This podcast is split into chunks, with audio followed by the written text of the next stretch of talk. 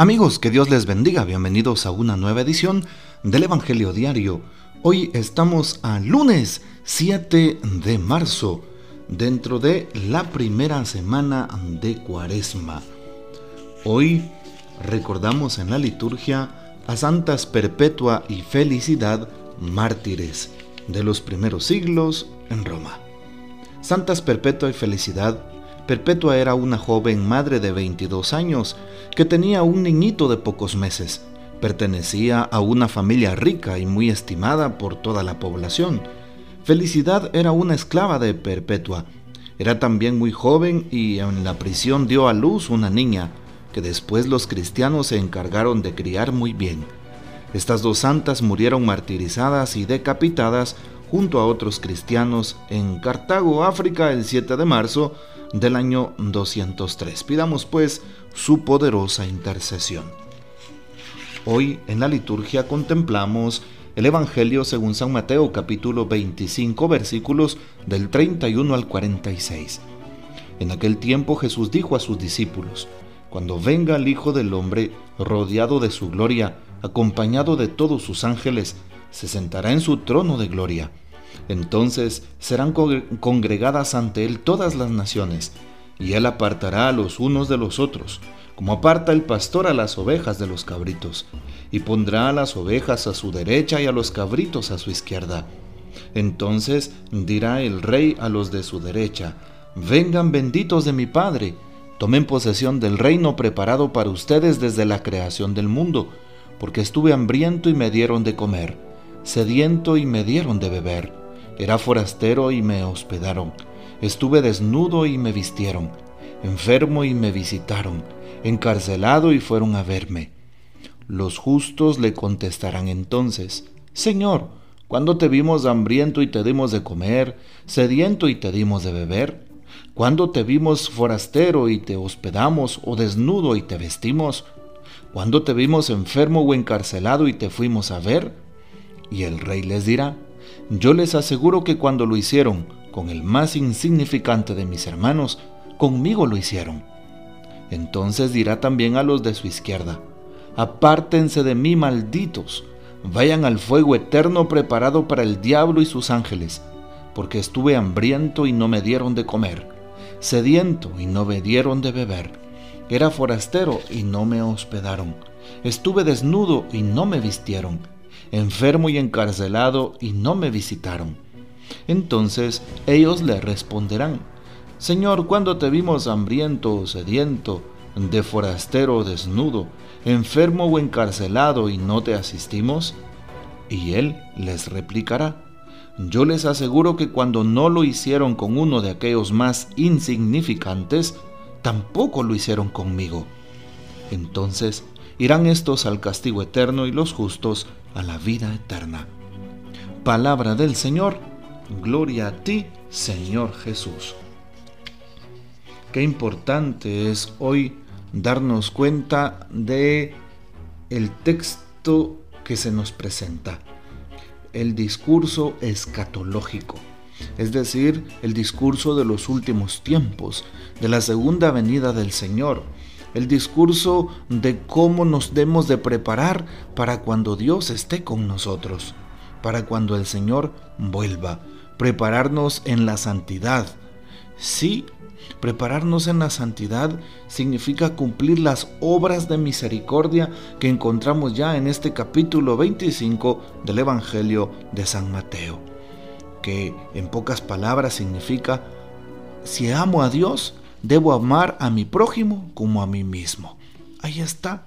Y es como un principio fundamental que Jesús le pide a sus discípulos y apóstoles. Amar al prójimo. El prójimo no es solamente aquella persona cercana, familiar, compañera, no, es precisamente cualquier persona que se encuentra a mi alrededor, independientemente de su raza, lengua, pueblo, cultura, y estatus, no importa, todos son mi prójimo. El amor al prójimo, el trato al prójimo. Y por eso le pedimos al Señor que nos ayude realmente a hacer bien las cosas. Hoy dos grupos se marcan según la mentalidad que Jesús propone en su tiempo. Y Jesús en este texto se vislumbra como el rey, como aquel que viene a juzgar, como aquel que al final de los días, cuando venga en toda su gloria, vendrá a juzgar a vivos y muertos y lo decimos en el credo de la iglesia. ¿Y cuáles son esos dos grupos que ya encontramos acá? Pues el grupo de aquellos que conocen a Dios, el grupo de aquellos que cumplen su voluntad, el grupo de aquellos que ponen en práctica el amor a través de las obras de misericordia y, y que son los benditos de Dios. Y por otro lado el grupo de los que se han alejado de Dios, el grupo de los que no cumplen su voluntad, el grupo de aquellos que ignoran al prójimo, el grupo de los que odian, y este grupo lleva precisamente un adjetivo muy fuerte. Malditos, dice hoy. Hoy qué importante es entonces practicar el amor. Si tenemos fe debemos de practicar el amor, practicar la caridad con el hambriento, con el sediento, con el desnudo, con el forastero. Y cuando se habla de forastero hoy se habla de migrantes y refugiados, cuántas veces hemos recibido a un migrante, cuántas veces les hemos dado la mano, cuántas veces hemos eh, pues destinado una ofrenda para ellos, cuántas veces hemos llevado víveres a las casas de migrantes para que podamos colaborar con aquellos hermanos necesitados. Es importante entonces darnos cuenta de lo que sucede.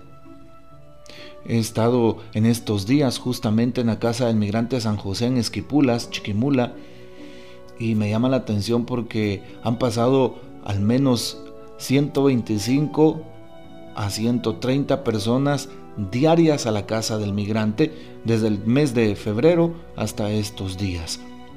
Y al entrevistar a varios hermanos me he dado cuenta que muchos de ellos vienen de Venezuela.